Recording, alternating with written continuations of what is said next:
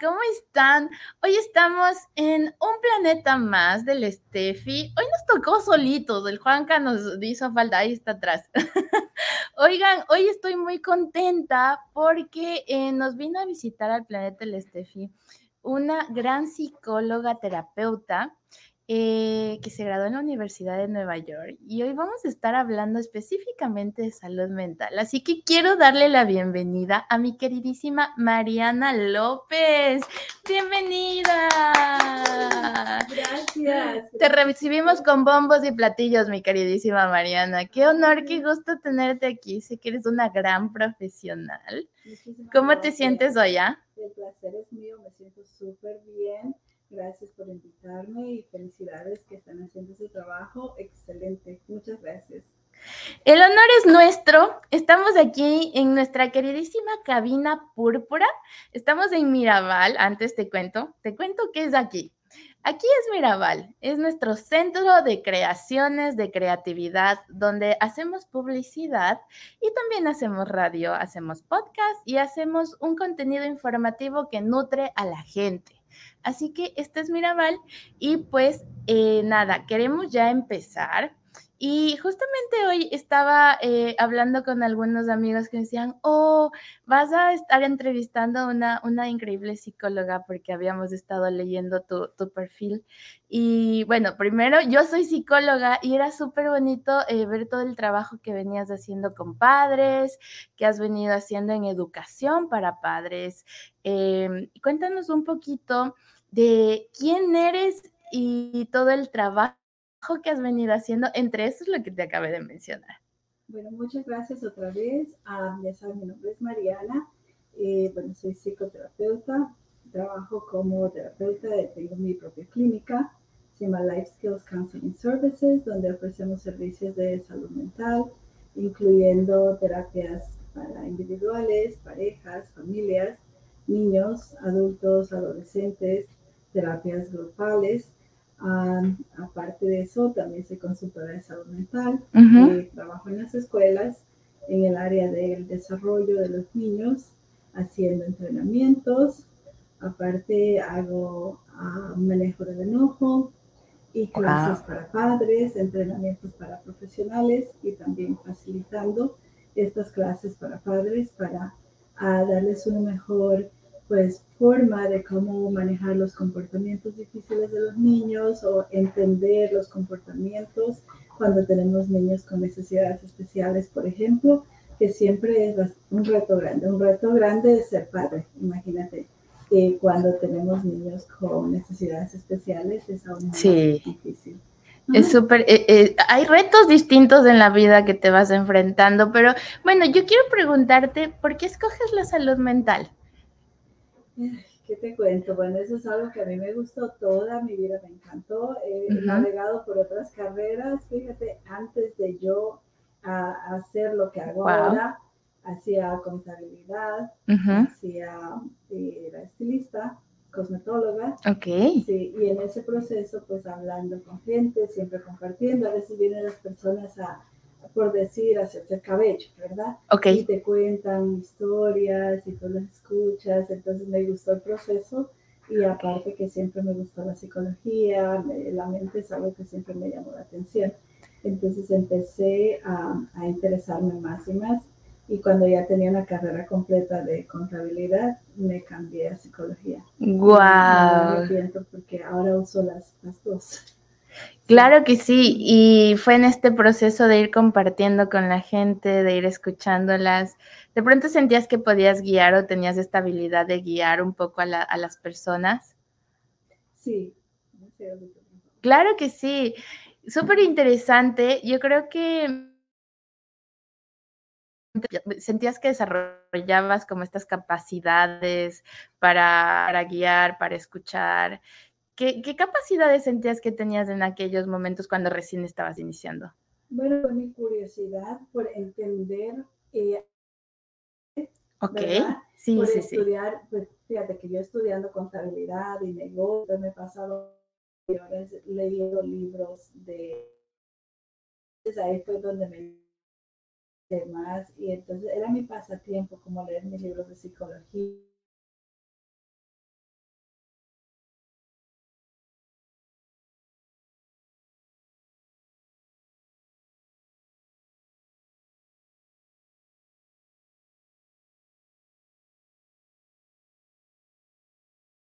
haces lo que realmente te gusta. Entonces, eh, en ese momento fue que pues descubrí, bueno, ya lo sabía, lo tenía por intuición, pero ese día tomé la gran decisión y no me arrepiento. Dije, bueno, esto es lo mío, lo voy a hacer.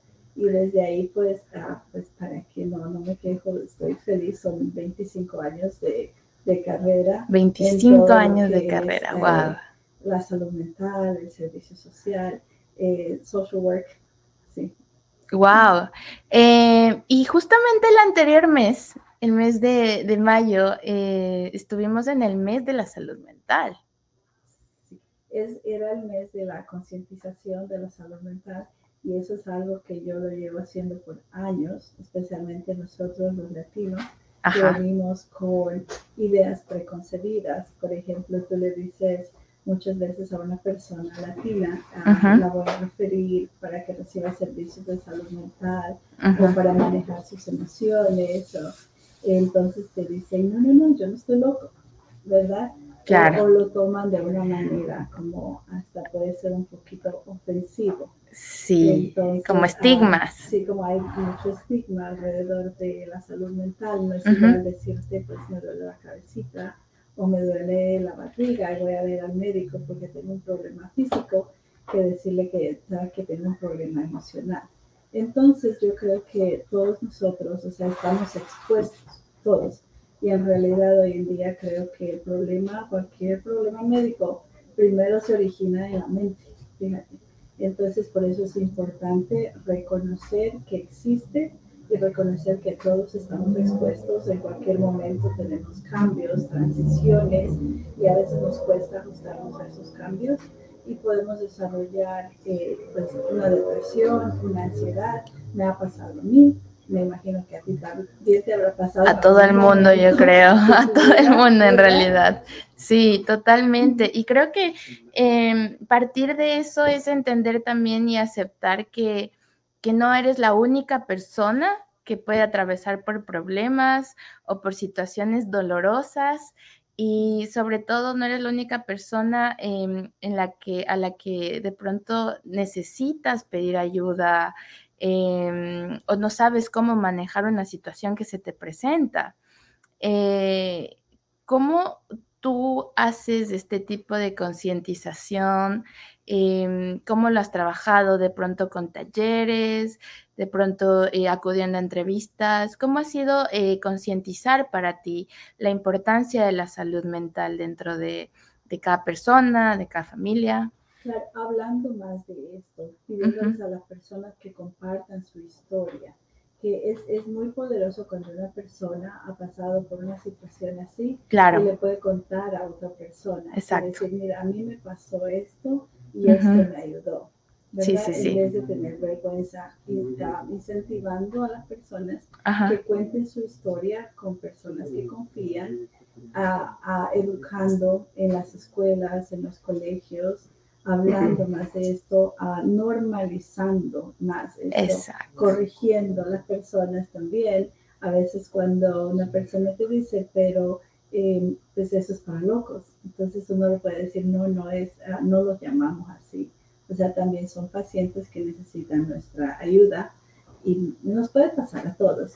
Sí, esa es una forma de, de concientizar y hacer que se normalice esto y que sea más aceptado, porque muchas veces, especialmente a veces los padres no quieren mirar que un hijo puede estar pasando por una situación y eh, entonces tienen, tienden a tomar otras formas de educación.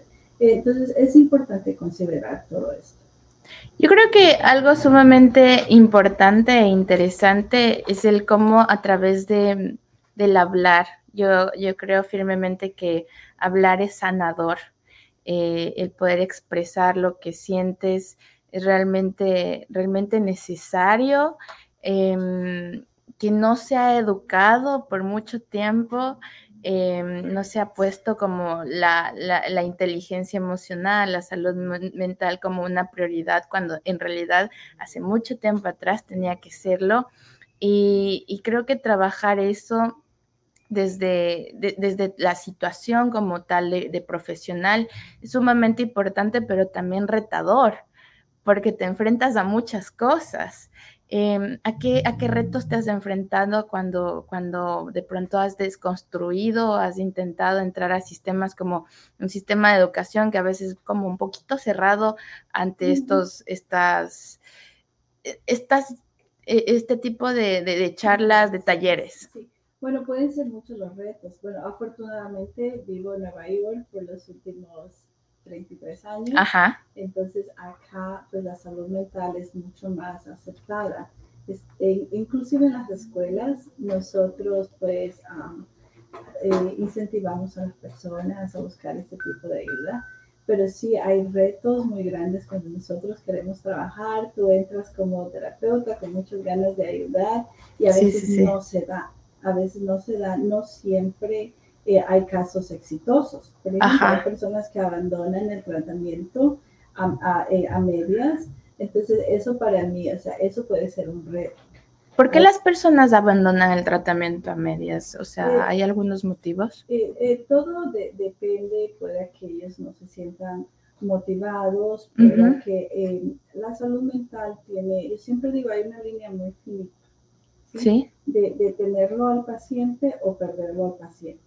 Recuerda que estamos trabajando con emociones. Exacto. Y cualquier cosita pueda que sea un detonante para la persona y lo puede tomar muy personal.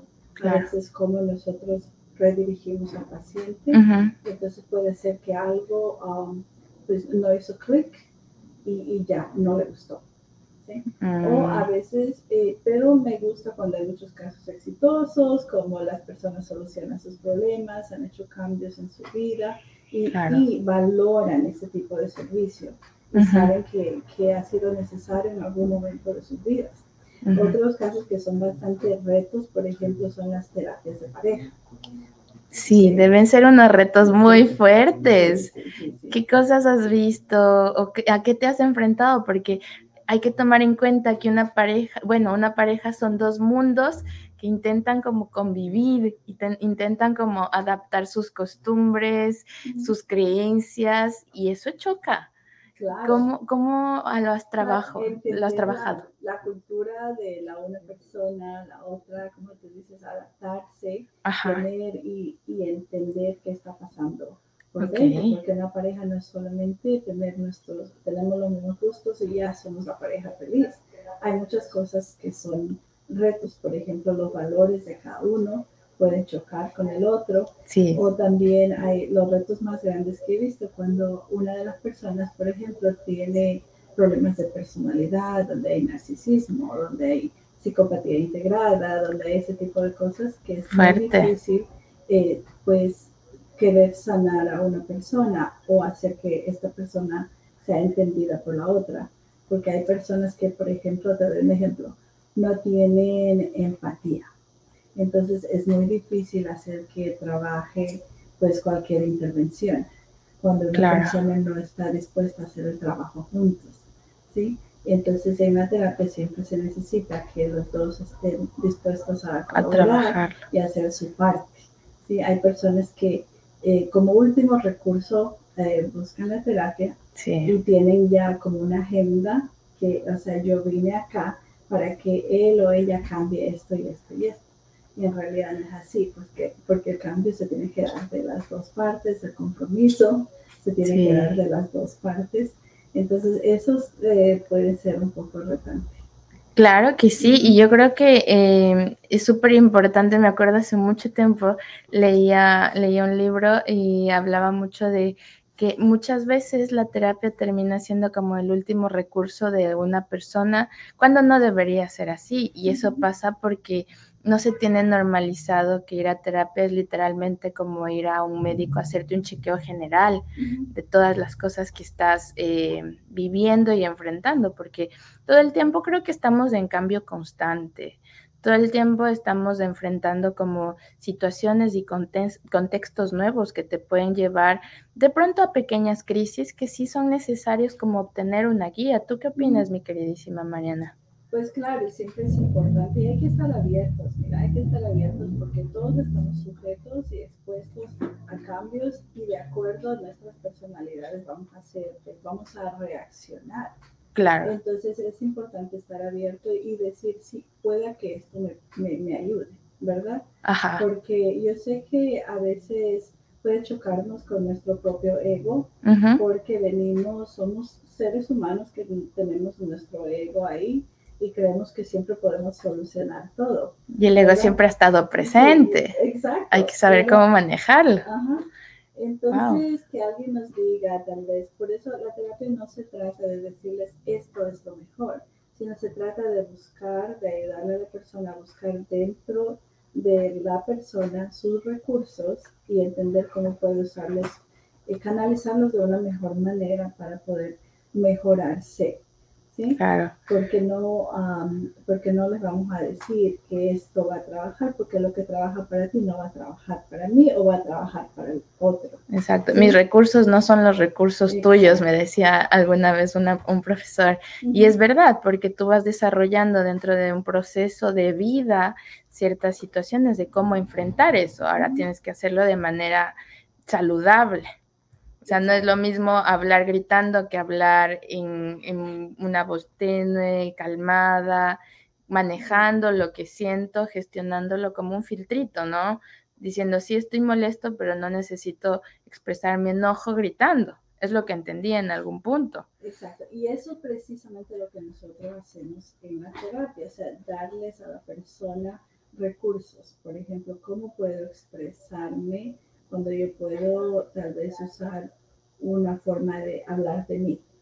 Yo me siento así en esta situación, en vez de ah, apuntar a la otra persona y Claro. decir, es que tú eres un irresponsable o tú eres el responsable que yo me siento así. Y eso pasa mucho en las relaciones. Y hablo de todo tipo de relación, mamás, hijos, esposos, Sí. toda- todas las relaciones siempre pueden ser, eh, puede haber fricción simplemente porque no nos podemos comunicar apropiadamente. Qué fuerte. Y es importante, es importante el saber cómo expreso lo que siento. Y a veces, te no sé si te has topado con casos, quizá tal vez que de pronto me cuentes, si te has topado con casos donde haya personas que no pueden decir lo que sienten. O sea, no pueden ubicar si están felices, están enojados o no lo pueden expresar. Eh, y a veces como que sentir les congela. Hay personas que, pues obviamente todos somos diferentes, Ajá. y todo es expresarse, ¿verdad? Todo Exacto. la comunicación. Todo es comunicación. Exacto. Algunos con el silencio también están comunicando. Son diferentes formas. Pero entonces hay que entender cómo su forma está afectando a la otra persona.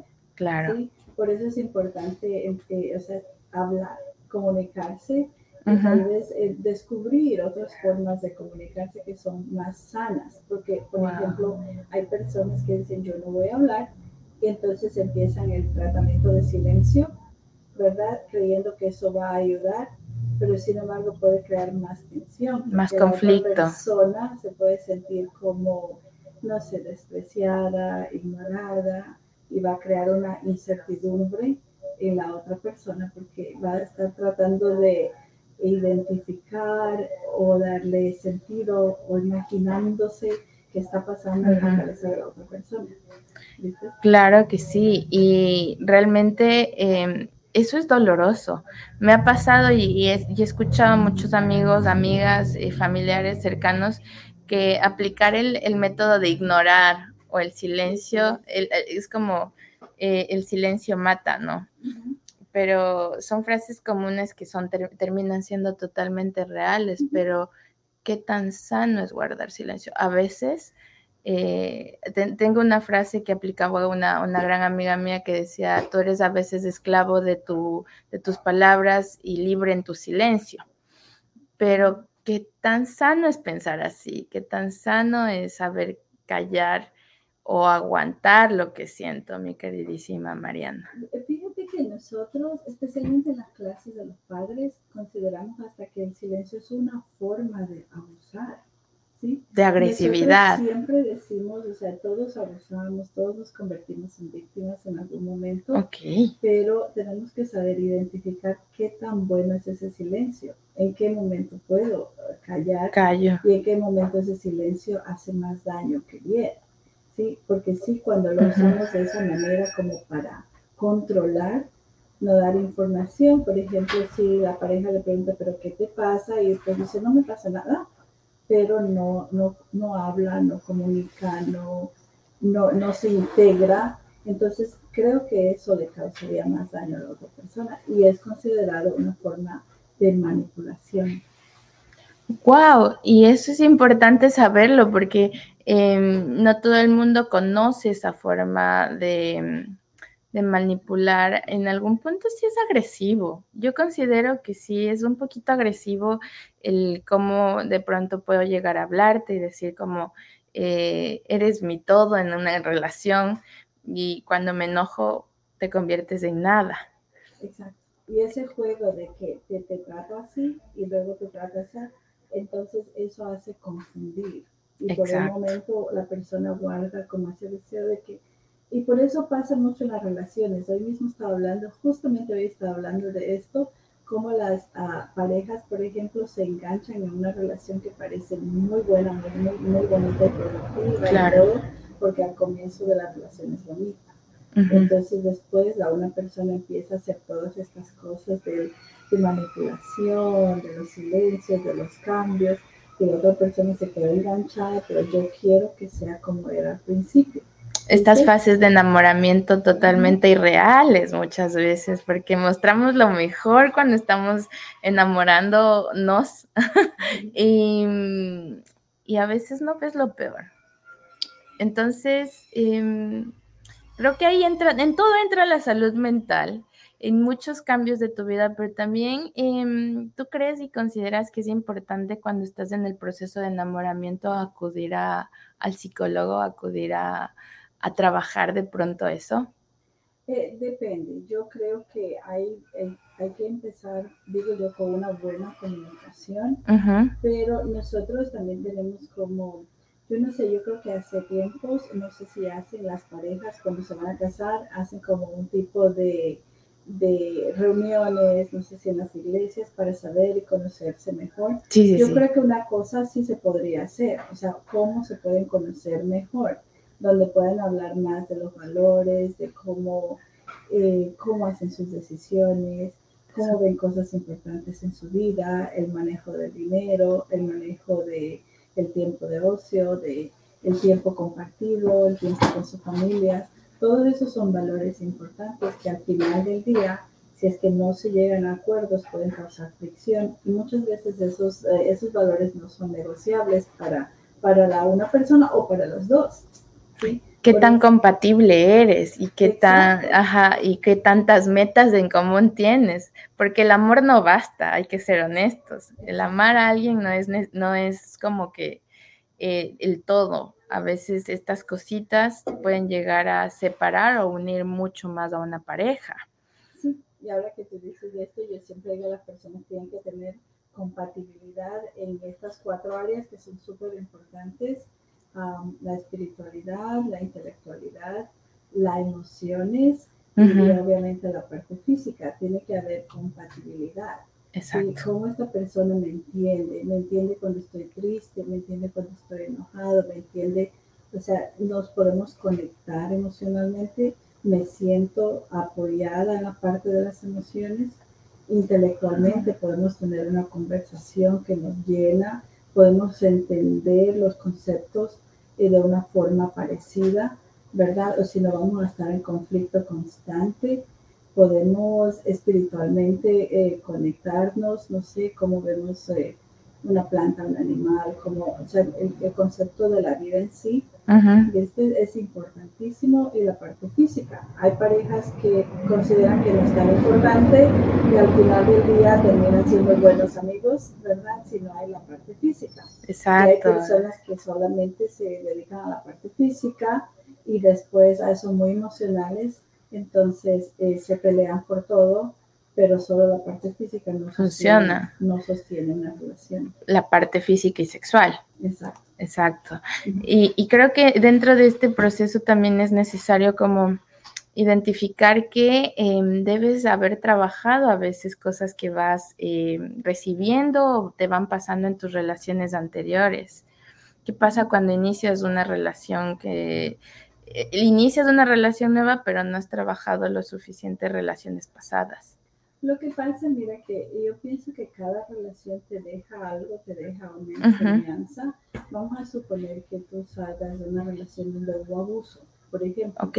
Entonces muchas personas se quedan como muy a la defensiva porque sienten que tienen que defenderse. Pero las relaciones también pueden ser muy sanadoras.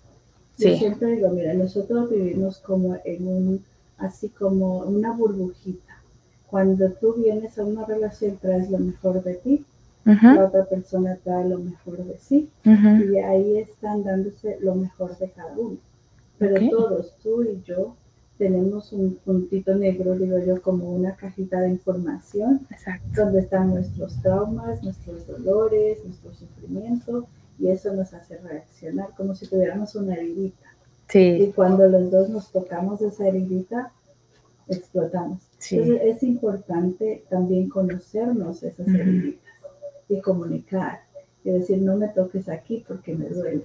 Y entonces la otra persona puede ser sanadora también.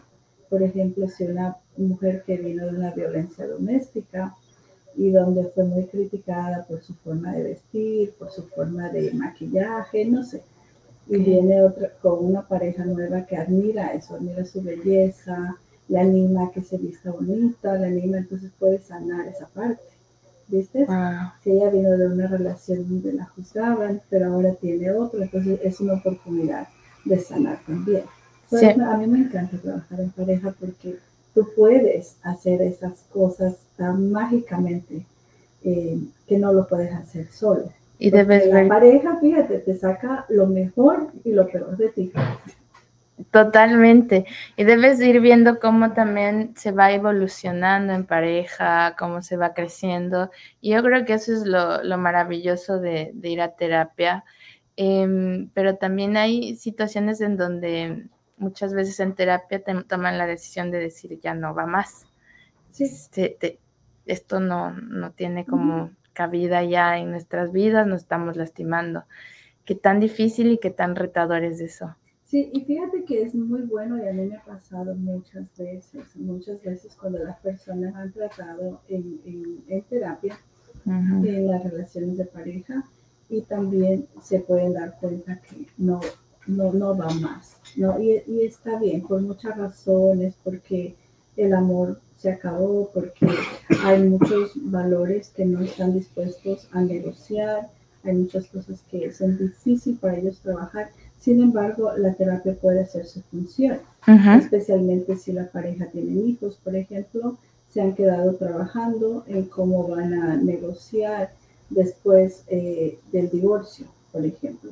Cómo van a ser las visitas, cómo van a ser la relación después del divorcio, porque es importante, yo siempre digo, se necesitan las mismas cosas para eh, tener un buen matrimonio también después, o sea, que haya una relación saludable, donde haya respeto, donde haya consideración, no triangulizar, usar a los niños para mandarles mensajes, archivos expiatorios, mal, del papá y de la mamá, o irle a pedir el mercado. Sí, porque, es fuerte. Porque exacto, no, no, estamos haciendo daño a nuestros propios hijos, porque ellos no pueden, o sea, a ningún niño le gusta escuchar que hablen mal de su papá o hablen mal de su, mamá. porque pues un padre para nosotros es nuestra identidad.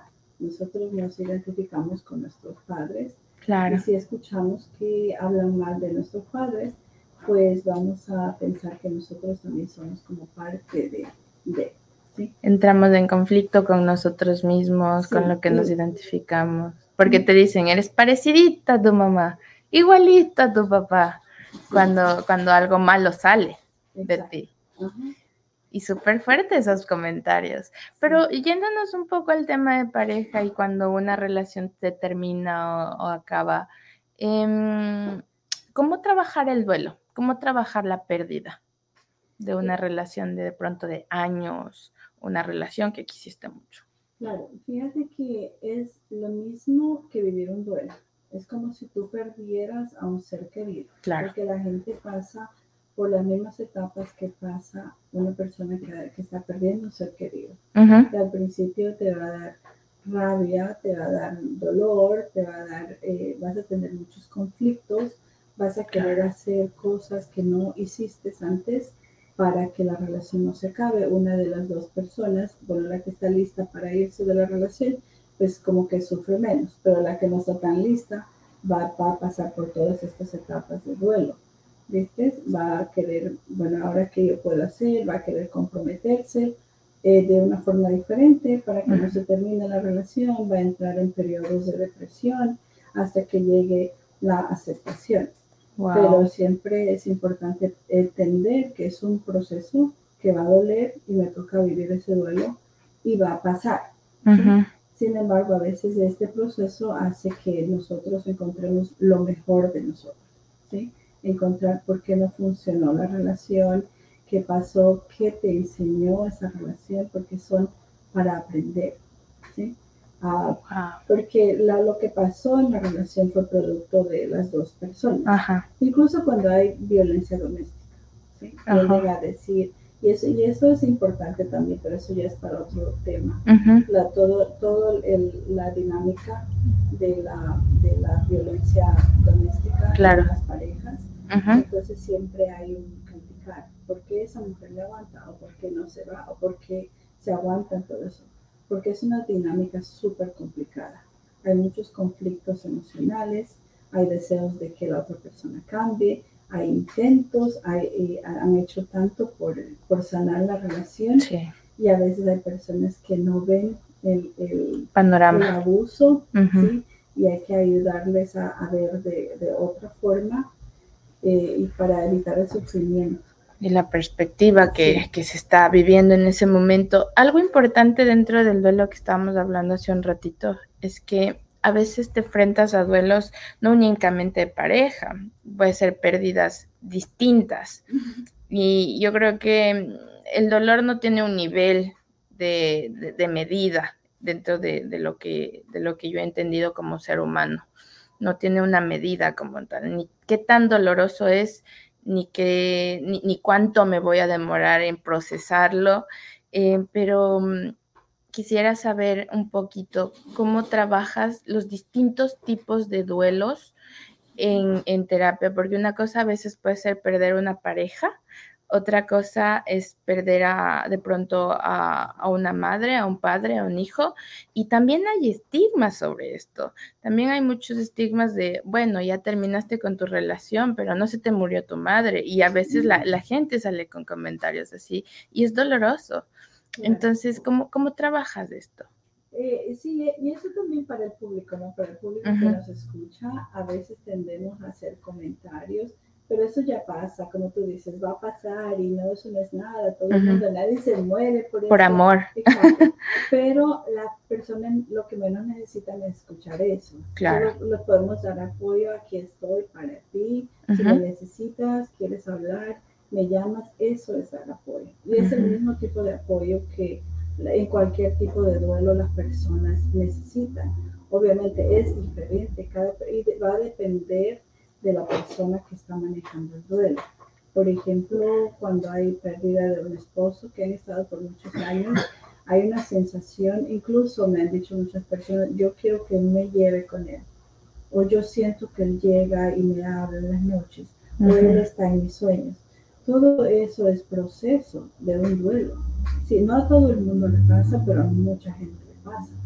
Entonces, eh, todo toma su tiempo, no podemos premeditar, y hacer eh, conclusiones rápidas de que, por ejemplo, está pasando un duelo difícil o cada quien maneja diferente. El duelo sí es una situación muy personal. Claro que sí. Ahora cuando ya vemos otros síntomas, como ya viene psicosis, por ejemplo, ahí ya nos tenemos que preocupar. Psicopatologías. Exacto. Algo importante, y ahora que me surgió un poco la, el, tema de elaborar los duelos, es eh, preguntarte, yo he visto mucho información de que cuando migras también haces duelo, pero ¿cómo elaboras un duelo cuando, cuando migras? ¿Cómo, ¿Cómo se enfrenta esto a las personas que han migrado?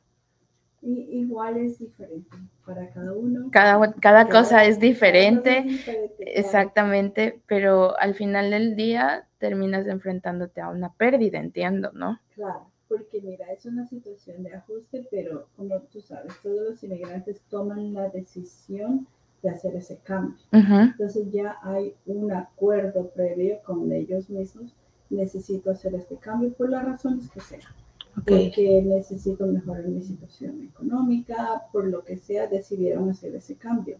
Entonces hay una conciencia diferente. están dispuestos a sacrificar, a hacer esos sacrificios y decir, me va a tomar este tiempo para ajustarme al cambio. Obviamente es un proceso que nadie se va a escapar de tener esos síntomas de ajuste como, no sé, tristeza, depresión, van a tener ansiedad que está dentro de los síntomas comunes y normales. Ahora, por ejemplo, es muy diferente pensar en cómo un niño va a manejar eso. Un niño de 8, 10, 12, hasta 3, 4 años, he visto todos los días inmigrantes de esa, de esa edad. Entonces, para los niños es muy diferente porque no lo planearon, no pidieron, no querían, estaban acostumbrados a un estilo de vida diferente. diferente y van a cambiar un cambio de amiguitos, cambio de escuela, cambio de idioma, de ambiente. cambio de ambiente, de formas de vida. Claro sus padres ahora están ocupados, ya no están jugando con ellos todo el tiempo, ya no los ven a las horas que los veían. O sea, es un cambio demasiado drástico. Entonces ellos sufren más duro este duelo que porque ellos no lo pidieron, no planearon y entonces vienen y de pronto, mira, esta es tu nueva vida, entonces es muy duro, es muy duro para ellos. Yo he visto niños cómo regresan a, como a la inmadurez. Por ejemplo, hay niños que pueden, eh, por decir, orinarse en la cama. Volver como a estas etapas anteriores, ¿no? Sí, no querer hablar con otros niños, no querer tener nuevos amigos, enojarse. Eh, entonces, no como los niños no se pueden expresar como nosotros los adultos, pero también la forma de expresarse de ellos son mediante los comportamientos. ¿sí?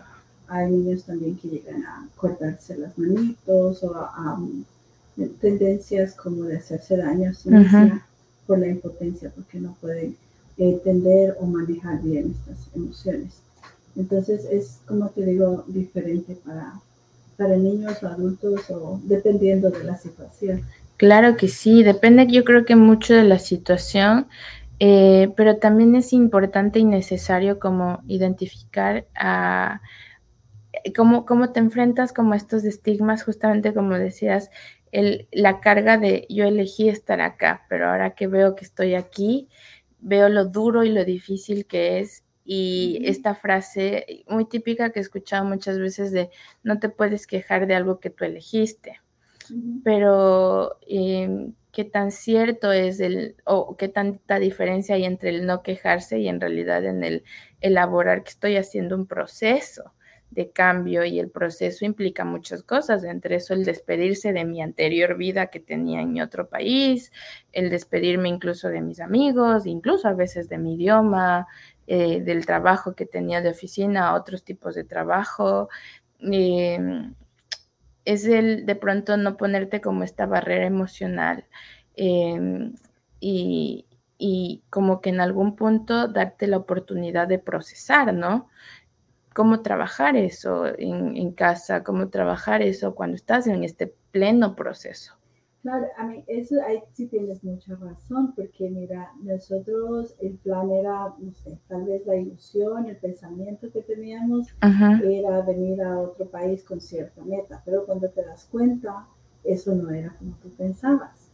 O muchas veces, como tú dijiste, personas que tienen una profesión diferente, una vida diferente, y en este cambio les toca vivir momentos muy difíciles obviamente les va a afectar, les va a afectar y van a tener uh, síntomas. Por ejemplo, esto es simplemente una etapa de ajuste, pero cuando ya se van presentando síntomas como depresión, mucha tristeza, no puedo dormir, no tengo un cambio en mis hábitos alimenticios, eh, pues una, una, serie de síntomas que me cuesta manejar, no estoy durmiendo bien o me enojo fácil, hay momentos que ya no quiero ni cuidar de mí, ni bañarme, ni, ni, ni mi aseo personal, ¿me entiendes? Y eso pasa, y eso pasa mucho.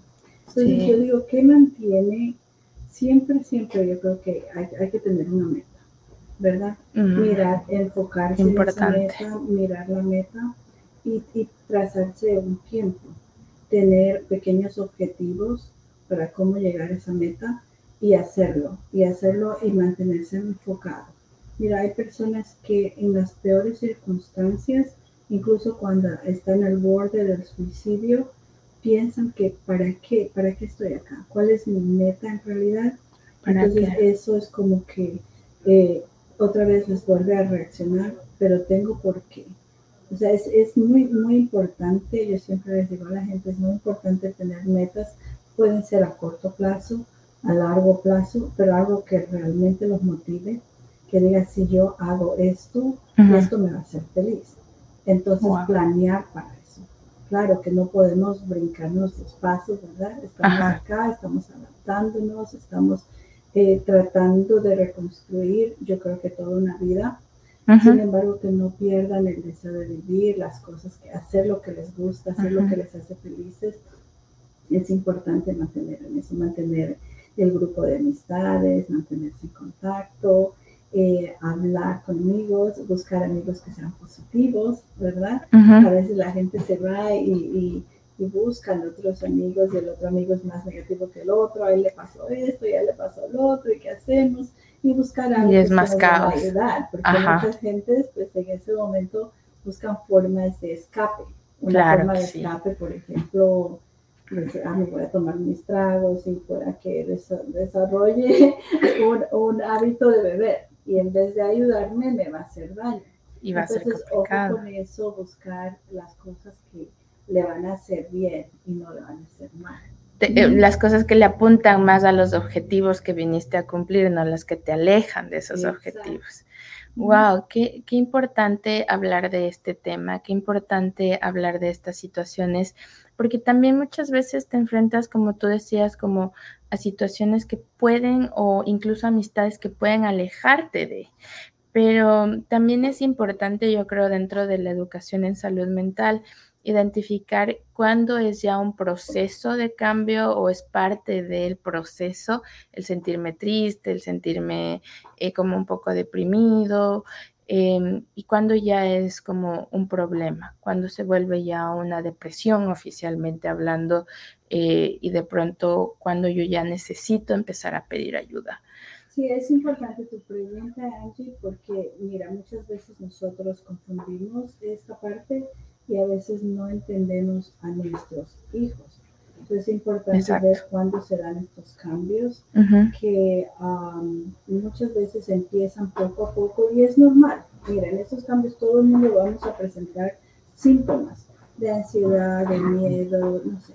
Pero cuando ya tú ves síntomas mayores que, pues como dije antes, no se quieren vestir, no quieren salir, se hacen daño, o duermen muy poco, o duermen mucho también, o comen mucho, comen poco.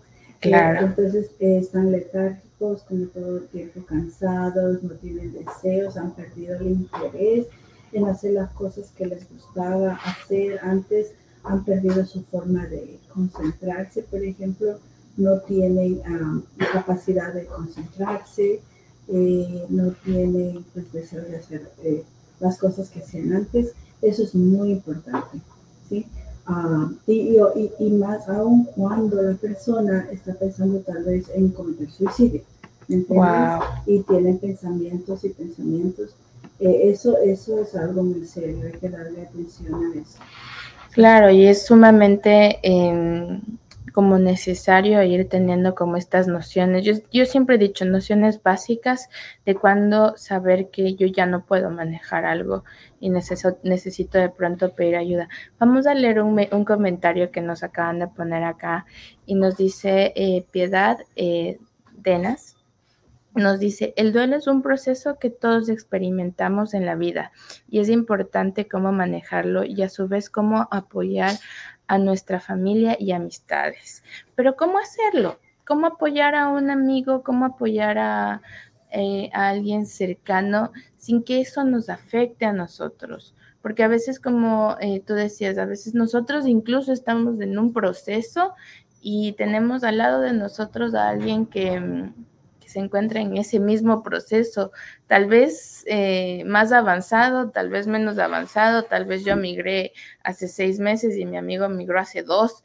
Entonces, esos procesos como que hacen una diferencia pero hay una identificación ahí. ¿Cómo ayudar a, a esas personas? ¿Cómo ayudar a sus amigos? Es lo que tú dijiste, la identificación.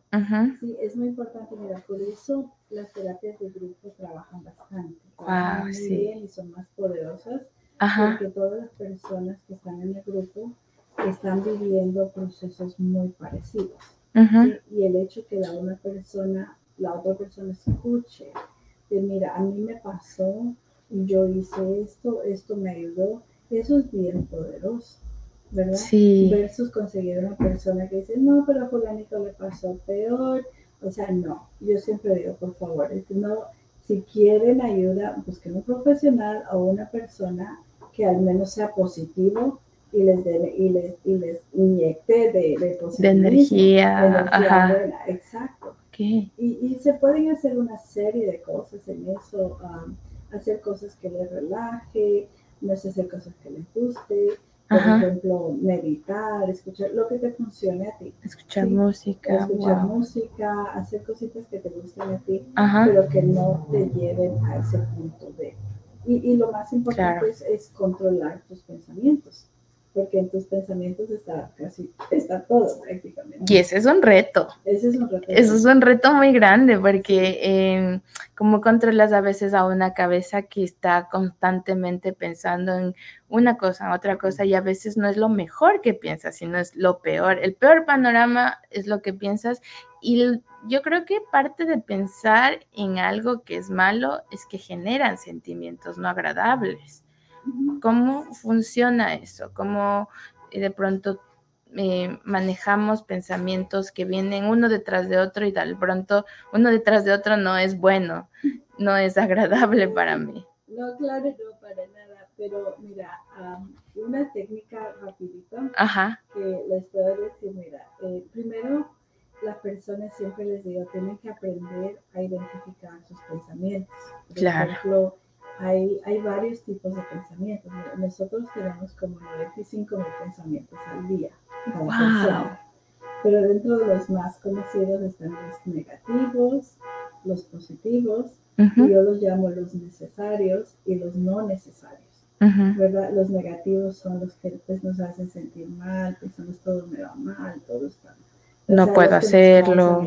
Ajá. Exacto.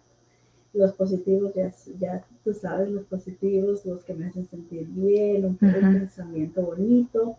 Y los pensamientos necesarios son los que necesito pensar para, para, para pasar el día, ¿no? Necesito vestirme así, está caliente, qué ropa me pongo, qué voy a hacer, qué voy a cocinar. Todos esos son pensamientos necesarios. Debo comer sano para, ajá, para sentirme bien. Y los pensamientos innecesarios son pues los que ya estoy pensando una y otra vez me pasó algo hace dos años y sigo pensando lo mismo ahora. Otra vez lo estoy repitiendo.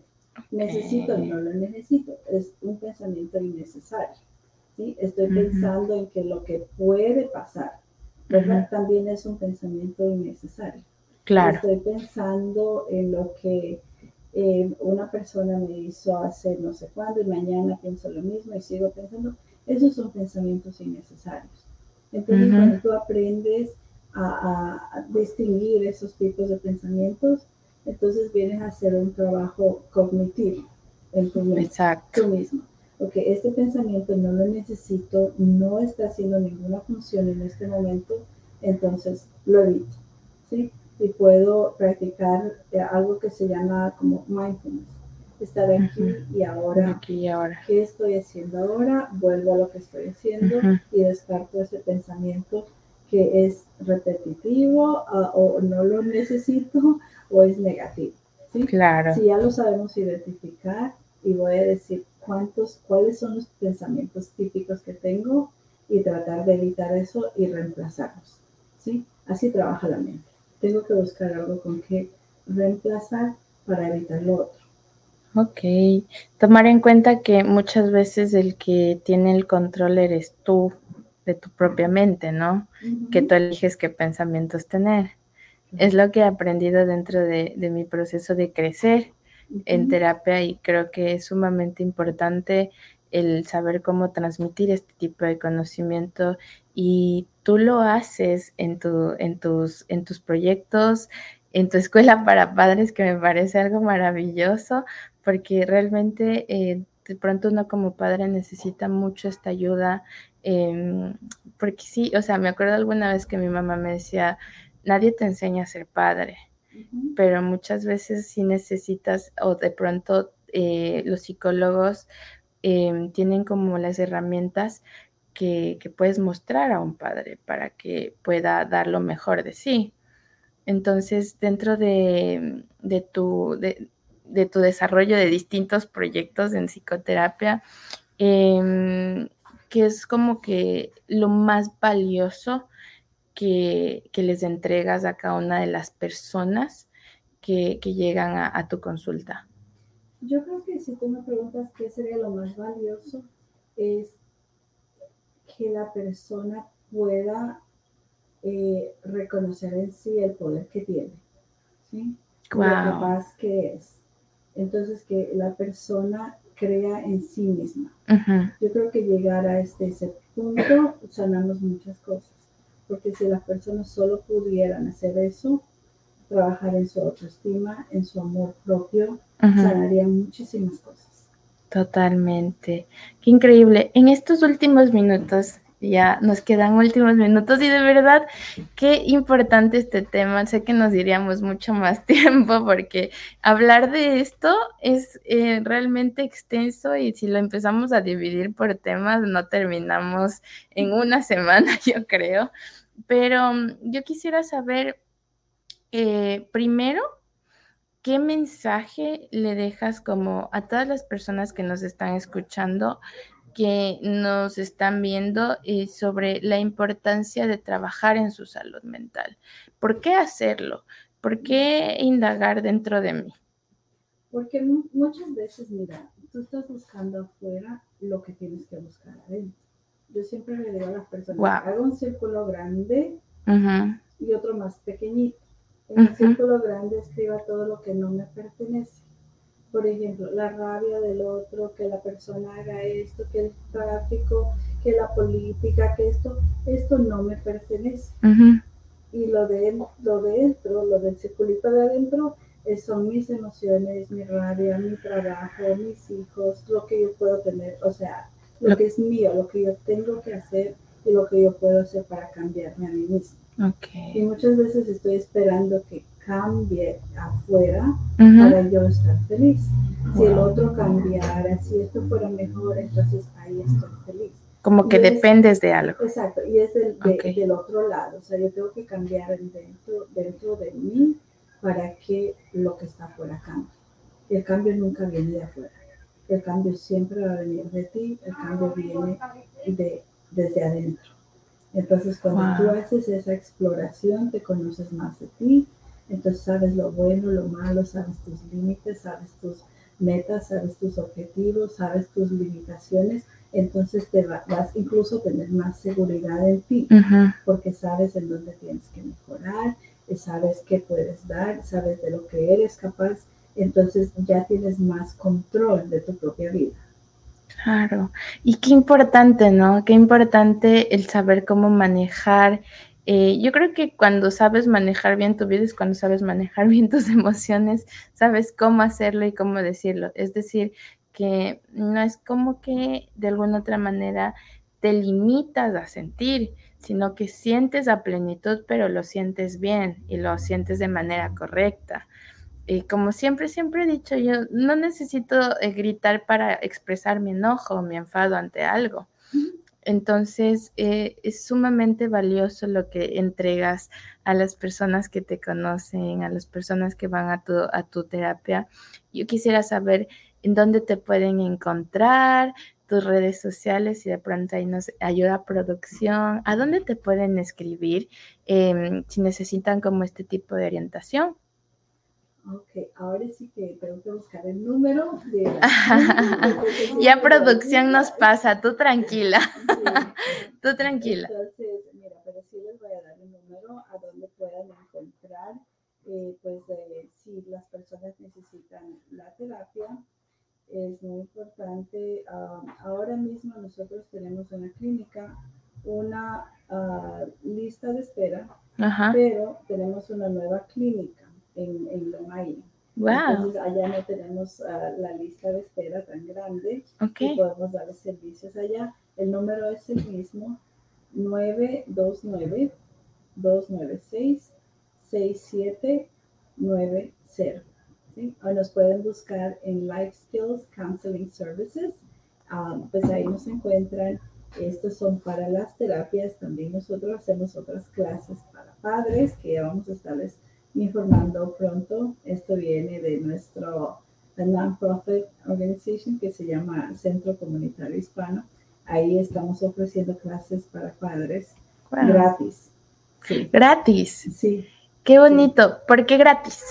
Porque, porque mira, nosotros, y esto pasó todo después de la pandemia, que tuvimos tanta, tanta gente, y mira, yo me sentí tan impotente de no poder darles a las personas que realmente necesitaban las personas buscaban los servicios y era como imposible.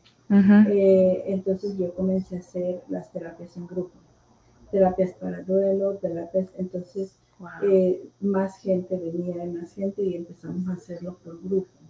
Y hoy en día, pues como te dije, los grupos son poderosísimos. Hoy tenemos ya eh, todo el equipo de centro comunitario.